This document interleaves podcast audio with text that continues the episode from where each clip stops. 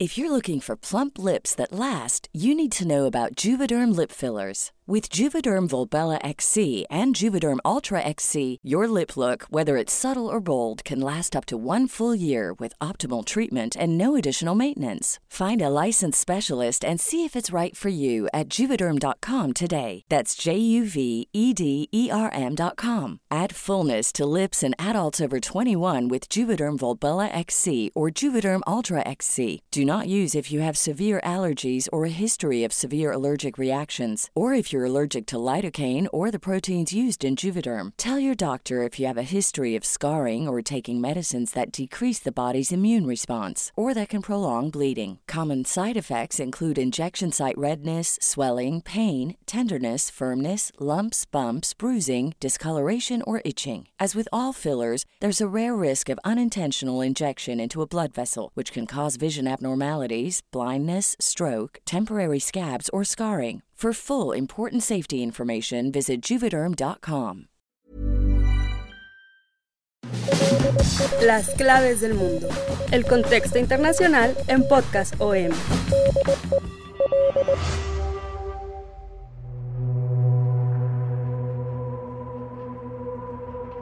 Tratar de medir el peor aspecto de la invasión de Rusia a Ucrania es difícil. Para algunos será la propia invasión ilegal, para otros serán los crímenes de guerra o de lesa humanidad cometidos desde entonces. Pero medido en términos del sufrimiento humano, la peor atrocidad bien puede resultar en hambruna más allá de la zona de guerra inmediata. Con los bloqueos rusos de los puertos ucranianos que impiden la exportación de cereales, ahora hay advertencias de hambrunas masivas en otros países. Tal acción ha permitido que las potencias occidentales y la Organización de Naciones Unidas acusen a Moscú de usar los alimentos como arma de guerra. Mientras que las invasiones y los crímenes de guerra se reconocen como violaciones del derecho internacional, provocar hambrunas como daño colateral en países que no están directamente relacionados con la guerra no es un crimen reconocido. Ni siquiera hay un nombre para este tipo de atrocidad, uno que podría matar a millones.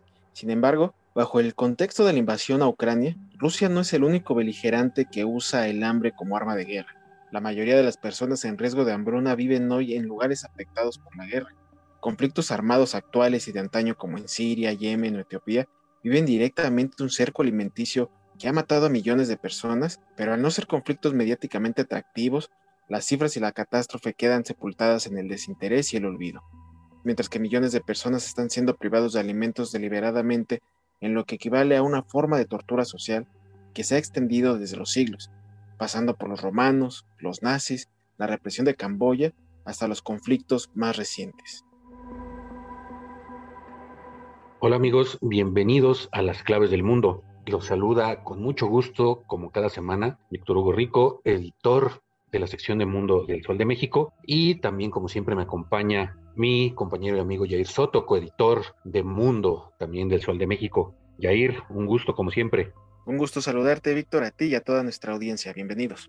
Este episodio lo vamos a dedicar a analizar cómo actualmente a Rusia se le está acusando de utilizar el hambre y el bloqueo de millones y millones de toneladas de alimentos como un arma de guerra, algo que pues supuestamente está sancionado por Naciones Unidas, pero que sin embargo ha existido, como bien lo mencionaba ya por siglos, y actualmente está siendo utilizado en muchos otros conflictos. La guerra en Ucrania ha puesto en la mesa de los gobiernos y organismos internacionales una increíble paradoja. Los graneros ucranianos sobrevivientes a los bombardeos rusos están repletos de alimentos, pero la gente en el país está muriendo de hambre en las ciudades sitiadas por Moscú. Kiev ha solicitado ayuda internacional urgente para exportar los cereales ucranianos a los mercados mundiales. Ucrania es uno de los graneros más importantes del mundo y en un engranaje importante en la economía alimentaria mundial. Ha habido ataques directos a las instalaciones de almacenamiento de granos de Ucrania, pero Rusia sabe que el daño económico más efectivo radica en atacar las rutas de exportación por tierra y mar. Más del 70% de las exportaciones ucranianas, incluido el 99% de su maíz, se realizan por barco. Liberar el trigo mitigará la crisis alimentaria mundial, que es un imperativo urgente, pero no impedirá que los países beligerantes de todo el mundo utilicen el hambre como arma favorita. A fines del 2021, casi 200 millones de personas en todo el mundo sufrían una inseguridad alimentaria aguda. El número aumentó después de la invasión y el bloqueo de Rusia a Ucrania, un exportador clave de granos y semillas oleaginosas que perturbó los mercados mundiales de alimentos. Esto está elevando los precios y agotando los presupuestos de ayuda a nivel mundial. Desde luego que Rusia no es el único país beligerante que usa el hambre como arma. La mayoría de las personas en riesgo de hambruna viven hoy en lugares afectados por la guerra. Muchos están siendo privados de alimentos deliberadamente en lo que equivale pues de una forma de tortura social. El hambre es una de las armas de guerra más antiguas. Los romanos la usaron para derrotar y destruir Cartago en el 146 a.C., durante las guerras púnicas. Tras las constantes derrotas de Cartago ante los romanos, se les exigió desmantelar la ciudad al ser considerados una amenaza. Como los cártagos se negaron a acatar la propuesta, los romanos decidieron sitiar la ciudad durante tres años, tiempo en el que se racionó el ingreso de los alimentos que a la postre derivó en la caída de la ciudad y su posterior saqueo y destrucción. Y estas tácticas han cambiado muy poco con el tiempo. Incluyen la destrucción de alimentos, de granjas y suministros de agua y el aislamiento de las poblaciones enemigas sitiadas. Es tentador pensar que solo los totalitarios usarían la comida como arma. La guerra de Rusia contra Ucrania hoy se hace eco de Holodomor, la subyugación de Ucrania por inanición del dictador Joseph Stalin. Alrededor de 7 millones de personas murieron de hambre en Ucrania, Kazajistán y el norte del Cáucaso, y hasta un total de 40 millones de personas en toda la Unión Soviética se vieron afectadas por la hambruna que se derivó entre 1932 y 1934 luego de que el dictador soviético pusiera en marcha una ley que permitía requisar de forma abusiva el grano y trigo ucraniano, y quien se opusiera o, quien robara una porción de las cosechas era sometido a duras penas de muerte. Esta oscura era de hambre tenía una doble finalidad, la eliminación física de los campesinos que se resistían a la colectivización obligatoria y así expropiar sus tierras, y por otro lado, reprimir cualquier brote de nacionalismo ucraniano con tendencia proeuropea y anti-Moscú. Siete años después, el dictador Adolf Hitler mató de hambre a 4.2 millones de ciudadanos soviéticos en la Segunda Guerra Mundial a través de su Plan del Hambre, que tenía por objetivo apoderarse de productos alimenticios de la Unión Soviética para abastecer al ejército alemán y a la población civil de Alemania durante su era expansionista. La intención del régimen nazi era matar de hambre a 30 millones de ciudadanos soviéticos. Para lograr esa meta, planeaban cercar las ciudades soviéticas una vez conquistadas y prohibir la entrada de todo alimento. Finalmente, por la caída de la Alemania nazi, no se logró el plan. Sin embargo, los 4.2 millones de víctimas que murieron de inanición fueron en su mayoría prisioneros de guerra del Ejército Rojo. En 1977, el régimen comunista de Pol Pot de Camboya utilizó la hambre masiva como una herramienta de reingeniería social titánica en un esfuerzo por instaurar el año cero, para convertir a su país en una nación puramente agraria. Las raciones de comida eran tan miserables que se llegó a producir algún caso de canibalismo. Por otro lado, los estados liberales tampoco son inocentes. El Código Liber de 1863 que el presidente de Estados Unidos, Abraham Lincoln, emitió durante la Guerra Civil para instruir al ejército de la Unión sobre los límites de las hostilidades, según este código, era permitido matar de hambre a los beligerantes hostiles, armados o desarmados, además que permitía la detención de desertores y reintegrarlos a los territorios sitiados, esto como medida para acelerar la rendición. Curiosamente, el Departamento de Defensa estadounidense no renunció formalmente a esta posición legal hasta 2015. Esto no era simplemente una doctrina en el papel. Las potencias atlánticas utilizaron la hambruna masiva como arma en ambas guerras mundiales, empleando bloqueos marítimos integrales como táctica favorita. Estados Unidos llegó a llamar a su esfuerzo por rodear a Japón en 1945 Operación Hambruna. Gran Bretaña usó la misma frase para su programa masivo de reubicación de civiles diseñado para derrotar a los comunistas en Malasia en la década de 1950. Cuando se redactaron los convenios de Ginebra, tratados claves que rigen la guerra, después de la Segunda Guerra Mundial, Estados Unidos y Gran Bretaña resistieron con éxito los esfuerzos para prohibir tales métodos, asegurando que la inanición de civiles seguiría siendo permisible en la guerra durante varias décadas más. Los primeros pasos significativos para prohibir las tácticas de hambre se produjeron después de las hambrunas provocadas por la guerra en la región separatista de Biafra en Nigeria a fines de la década de 1960 y en Bangladesh en 1972 y 1974. Ya en 1977, las naciones adoptaron dos protocolos adicionales a las convenciones de Ginebra, cada uno de los cuales incluía la prohibición de hambre de civiles como método de guerra. Esos protocolos han sido ratificados por 174 de 169 estados respectivamente en 1998, el Estatuto de la Corte Penal Internacional codificó los métodos de inanición como un crimen de guerra en los conflictos armados internacionales. Una enmienda de 2019 amplió esta doctrina para cubrir los conflictos armados no internacionales, es decir, conflictos entre estados o entre grupos armados organizados. Además de alimentos, la definición legal de inanición también incluye la privación de agua, vivienda y atención médica. A pesar de estos avances legales, muchas partes beligerantes siguen irrespetando el derecho internacional humanitario, incluyendo lo referente al uso de los alimentos como instrumento de guerra. Los delitos de hambre han sido evidentes en conflictos recientes o actuales en Etiopía, Mali, Birmania, Nigeria, Sudán del Sur, Siria, Yemen y desde luego ahora en Ucrania. Las partes beligerantes han atacado a trabajadores de ayuda humanitaria y agricultores, ganado robado o sacrificado, y también destruyeron o inutilizaron cultivos, tierras de cultivo y otras fuentes de alimentos. Los pastores no pueden moverse libremente con su ganado. Los agricultores no pueden trabajar en sus tierras y las personas hambrientas no pueden buscar alimentos silvestres. Y los efectos han sido devastadores. De 2020 a 2022, el número de personas que requieren asistencia alimentaria urgente en situaciones de conflictos armados pasó de 99 millones a 166 millones. Esto incluye a casi dos tercios de la población de Sudán del Sur, con casi una de cada cuatro personas viviendo allí en una emergencia humanitaria en toda regla.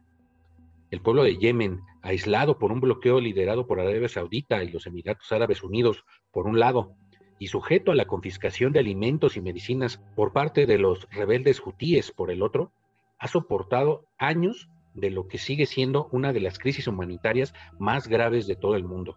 Por otro lado, en un informe de 2021, la Comisión Internacional Independiente sobre Siria, afiliada a las Naciones Unidas, describió los asedios modernos en los que los perpetradores mataron deliberadamente de hambre a la población siguiendo guiones medievales. La comisión describió al régimen sirio imponiendo restricciones indefendibles y vergonzosas a la ayuda humanitaria destinada a civiles en ciudades como Alepo, Homs, Daraa y Guta Oriental.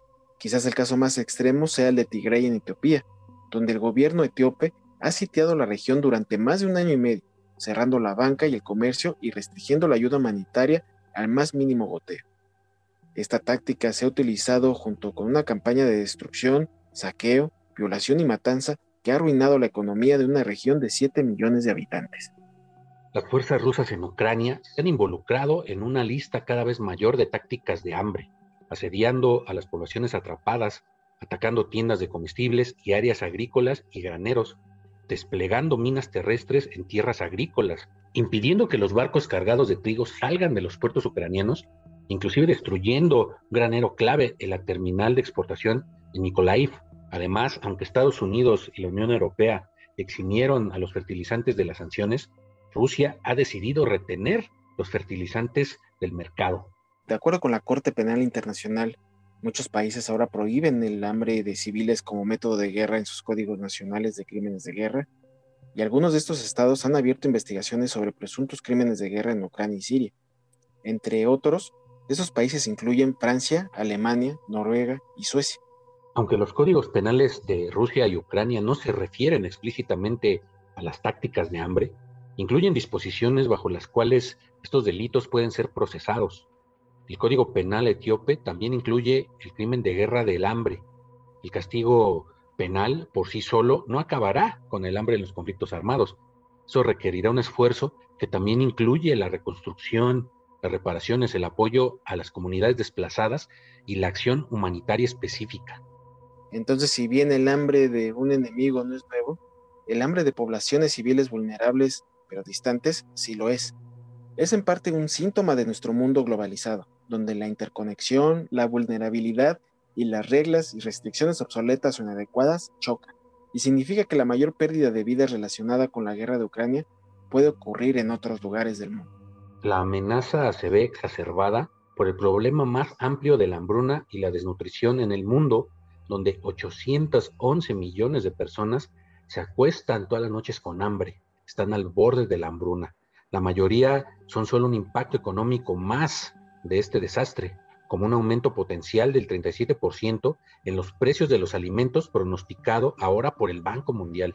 Puede haber muchas causas para las crisis alimentarias, pero una combinación de choques climáticos, aumento de precios y los conflictos armados ahora hacen que el 60% de las personas del mundo que padecen hambre vivan en áreas afectadas por la guerra, la violencia, la deuda y la pobreza. No es posible decir si la amenaza de Rusia a la seguridad alimentaria mundial es deliberada o coincidente con los objetivos de guerra, pero hay formas de evitar una nueva catástrofe que a leguas ya las organizaciones civiles están adelantando, que es una crisis alimentaria global, una crisis alimentaria internacional. Con esto despedimos este podcast que esperamos que haya sido de su agrado y sobre todo que realmente los ponga en contexto de lo que está sucediendo en el mundo y cómo una guerra que a pesar que creemos que está del otro lado del mundo, nos está afectando como si tal fuera un sistema de engranajes en el que si falla un engrane, se paraliza el otro lado del sistema. Y así nosotros ponemos fin, les agradecemos que nos hayan escuchado nuevamente, nos escuchamos el próximo lunes, como cada semana eh, eh, las claves del mundo eh, pone a su disposición una nueva emisión en cada plataforma importante de podcast como Spotify, Google Podcast, Apple Podcast, Amazon Music, Deezer, Acast, ahí nos podrán encontrar. Agradecemos la producción de Natalia Castañeda y también un agradecimiento especial a The Conversation, un colectivo de periodistas internacionales que ha permitido que se lleve a cabo también eh, este podcast gracias a su información recabada y a través de nuestra agencia Reuters. Eh, gracias a ti también, Víctor. Nos escuchamos la próxima semana. Gracias, Jair. Gracias, amigos, por seguirnos escuchando y hasta pronto. Que así sea, no sin antes recordarles que nos pueden seguir escribiendo en nuestro correo electrónico podcast.com.mx y también en nuestra cuenta de Twitter, arroba el sol de bajo México. Síganos y háganos llegar también sus opiniones, sugerencias, dudas, críticas, las cuales estamos abiertos a oír. Muchísimas gracias, nos escuchamos la próxima semana. Hasta entonces.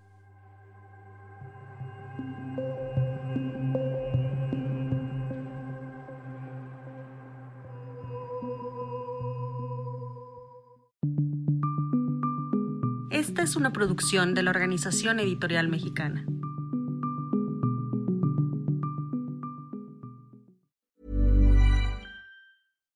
If you're looking for plump lips that last, you need to know about Juvederm lip fillers. With Juvederm Volbella XC and Juvederm Ultra XC, your lip look, whether it's subtle or bold, can last up to one full year with optimal treatment and no additional maintenance. Find a licensed specialist and see if it's right for you at juvederm.com today. That's J U V E D E R M.com. Add fullness to lips in adults over 21 with Juvederm Volbella XC or Juvederm Ultra XC. Do not use if you have severe allergies or a history of severe allergic reactions, or if you're allergic to lidocaine or the proteins used in Juvederm. Tell your doctor if you have a history of scarring or taking medicines that decrease the body's immune response or that can prolong bleeding. Common side effects include injection site redness, swelling, pain, tenderness, firmness, lumps, bumps, bruising, discoloration, or itching. As with all fillers, there's a rare risk of unintentional injection into a blood vessel, which can cause vision abnormalities, blindness, stroke, temporary scabs, or scarring. For full important safety information, visit juvederm.com.